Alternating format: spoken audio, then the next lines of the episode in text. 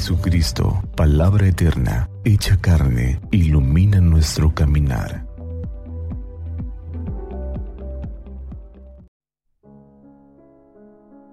Miércoles 11 de agosto del 2021. Del Evangelio de San Mateo capítulo 18, versículos del 15 al 20. En aquel tiempo Jesús dijo a sus discípulos, Si tu hermano comete un pecado, ve y amonéstalo a solas. Si te escucha, habrá salvado a tu hermano. Si no te hace caso, hazte acompañar de una o dos personas para que todo lo que se diga conste por boca de dos o tres testigos. Pero si ni así te hace caso, díselo a la comunidad. Y si ni a la comunidad le hace caso, apártate de él como de un pagano o de un publicano. Yo les aseguro que todo lo que aten en la tierra quedará atado en el cielo, y todo lo que desaten en la tierra quedará desatado en el cielo.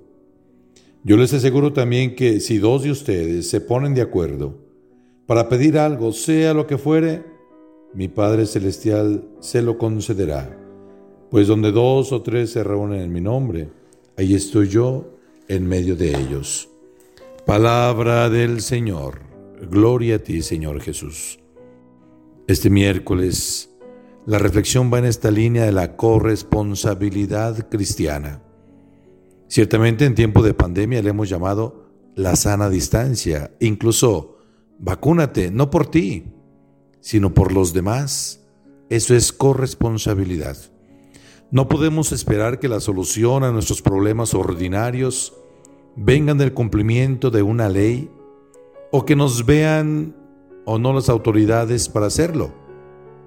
Jesús en el Evangelio de este día habla de la corrección fraterna, pasos necesarios para superar las dificultades en comunidad, ahí donde dos o más se encuentran reunidos, ahí se necesitan las normas básicas que cumplir. Jesús propone tres pasos. El primer paso, la corrección a solas, en plan de consejo, sin pretender tener del todo la razón. Recordemos el domingo pasado cómo Jesús decía a los judíos, no murmuren, es decir, no cuchicheen, no pasen la voz de uno a otro, porque muchas veces podemos caer en la difamación, es decir, en matar la fama del otro y con cosas que a lo mejor no vemos con claridad. Por eso, reconociendo que cada cabeza es un mundo y que lo que mueve al otro a actuar de una manera determinada puede ser razonable para él, aunque nosotros veamos algo distinto, dice Jesús, si tu hermano comete un error, amonéstalo a solas. Se requiere una actitud valiente y humilde, valiente reconociendo que a nadie le gusta ser corregido y humilde porque a quien pretendo corregir podría echarme en cara también mis propios errores y lo acepto porque sé que es por el bien de mi hermano. Segundo paso.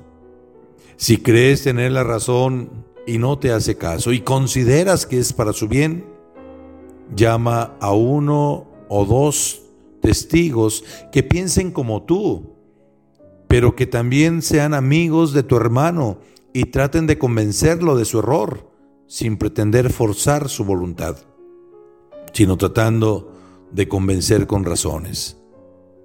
Tercer paso, si tú y sus amigos creen tener la razón todavía, con caridad expongan el caso en la comunidad, pues si se trata de un problema con caridad, ahí actúa Dios pero si ni así hace caso, encomiéndaselo a Dios. Hay necedades difíciles de convencer. Sin embargo, reconocemos que con frecuencia, cuando una persona comete un error, primero se comienza con este murmureo y el chisme y nadie se atreve a decírselo al hermano hasta que él se entera y muchas veces queda indefenso porque el rumor va creciendo con exageraciones y mentiras. Somos corresponsables unos de otros, pero actuemos con caridad fraterna. Que Dios los bendiga. ánimo.